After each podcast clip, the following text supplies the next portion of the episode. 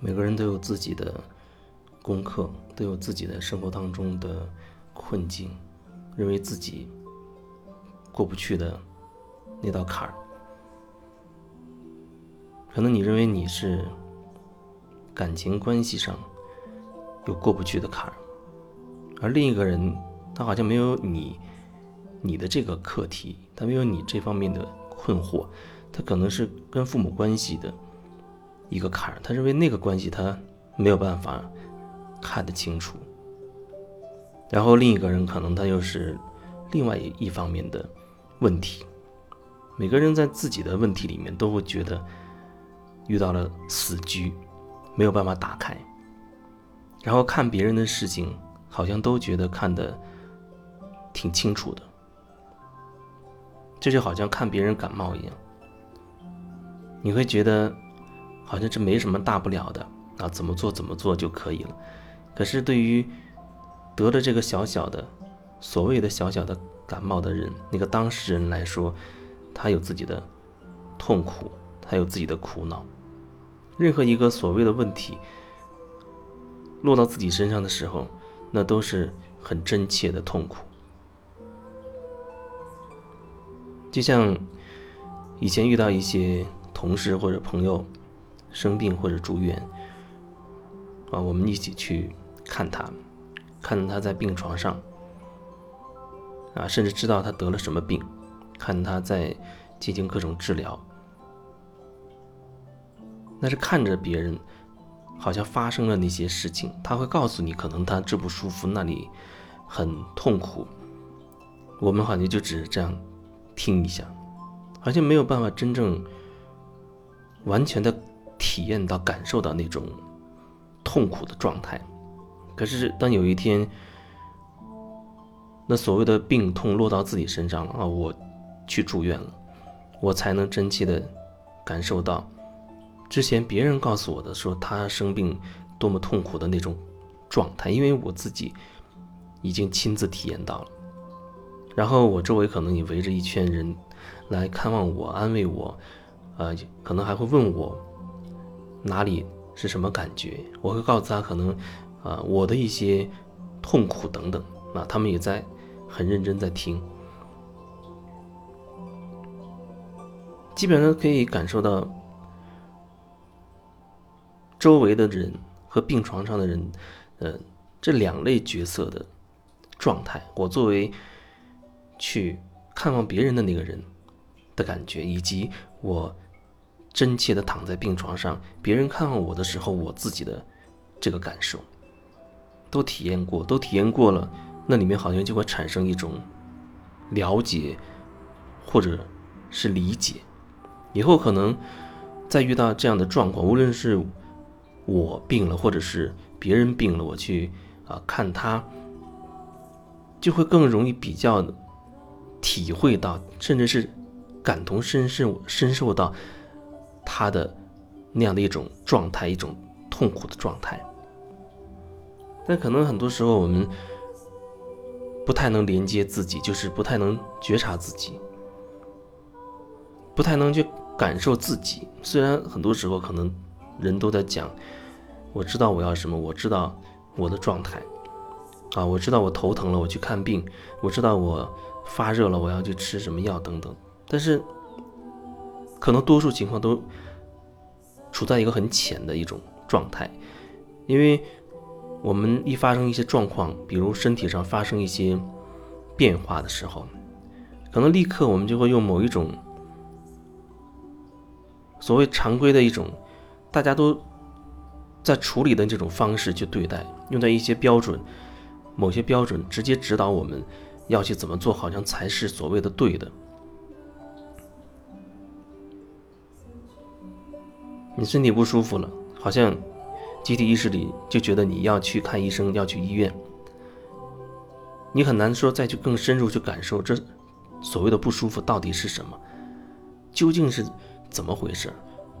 不是头脑去分析它。分析，昨天我吃了什么不干净的东西，所以今天会拉肚子。不是这么简单的这样的分析，导致你拉肚子，可能有好多好多好多的因素，有很多可能很深层的因素，注定了你现在你会呈现出拉肚子的这个症状。但是，可能很多时候我们没有觉察，你不会跟自己有这么深的连接，立刻就会想到要去找医生去看病，好像由他做主，让我怎么着我就怎么着。我觉得我的病我没有办法去对待，好像找一个所谓的权威人士来帮我。解决眼前的这个问题，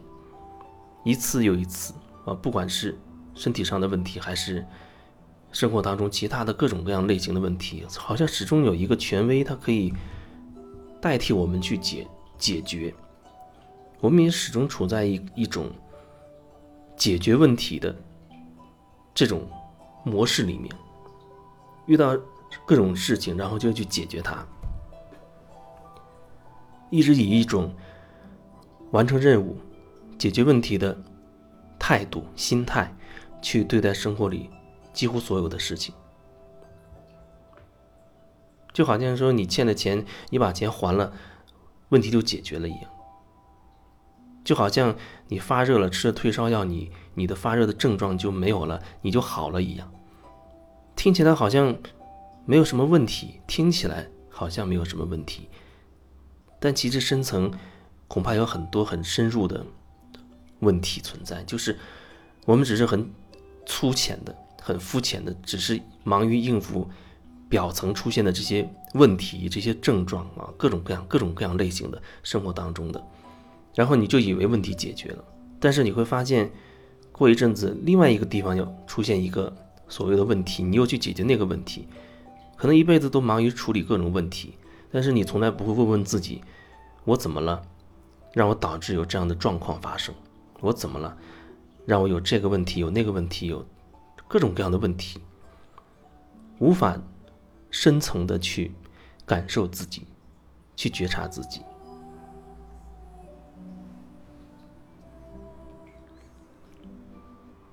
很多时候，我们就处在那样一个大漩涡里面。也许有的时候，偶尔你会意识到，哎，好像哪里不对劲儿。但可能很快，第二天早上睁开眼睛，闹钟一响，忙着吃早点，忙着去工作，又又又开始了，跟上个礼拜一样的重复了这个礼拜的一周的状况。不管你的内容换了多少花样，你如果仔细观察，你会发现你的那个整体的模式就是这样周而复始，像一个车轮子一样在不断的一圈一圈的去滚动。时间在过去，你的岁数、年龄在增加。你的所谓的社会阅历，啊，老于世故，应付各种情况的所谓能力会增加，但是你，难道没有隐隐约约觉得哪里好像不太对劲吗？一直处在其实是一种状态里，一直都处在某一种固定的状态里，而你可能还是还会认为自己生活多么丰富多彩。如果你渐渐的可以意识到自己好像有一个意识的边界，有一个框架存在的话，或许你会突然一下子，甚至有时候可以超越那个框架，去感受不同的东西。这就好像我们在所谓的城市里生活惯了，忽然到深山老林里看到一个原始部落的人以那种方式在生活，我们可能会很震撼。或者我们在中国生活惯了，哪一天你跑到印度或者某一个你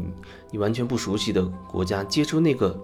那个民族他们的人民的生活生活状态的时候，你会发现哦，原来这也是一种生活方式。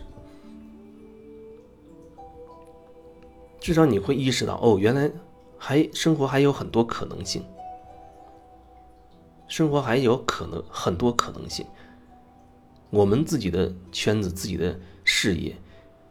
始终是相对狭窄的，这也是为什么说要不断的去接触更多的人、更多的事物。但如果说我们以相同的模式、既定的模式去接触再多的人、再多的事物，恐怕也无法让我们意识到自己的局限性。因为你有很多丰富的内容，但是再丰富的内容也框在一个小小的框子里。就像有人就讲很多很多的故事，讲各种各样人的故事，他也。接触很多人，去过很多地方，但他始终是以他的模式在解读周围的世界，解读所有人的故事，然后再以他的模式去去表达这个故事，还是活在自己的那个有限的一个意识框架之内，这就是局限，这就是局限。如果有一天忽然你觉得，我可不可以换一种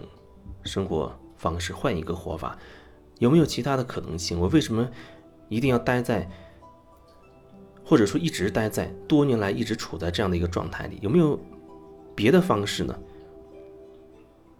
当你开始有这样的想法的时候，或许你会慢慢的质疑自己的一些观点。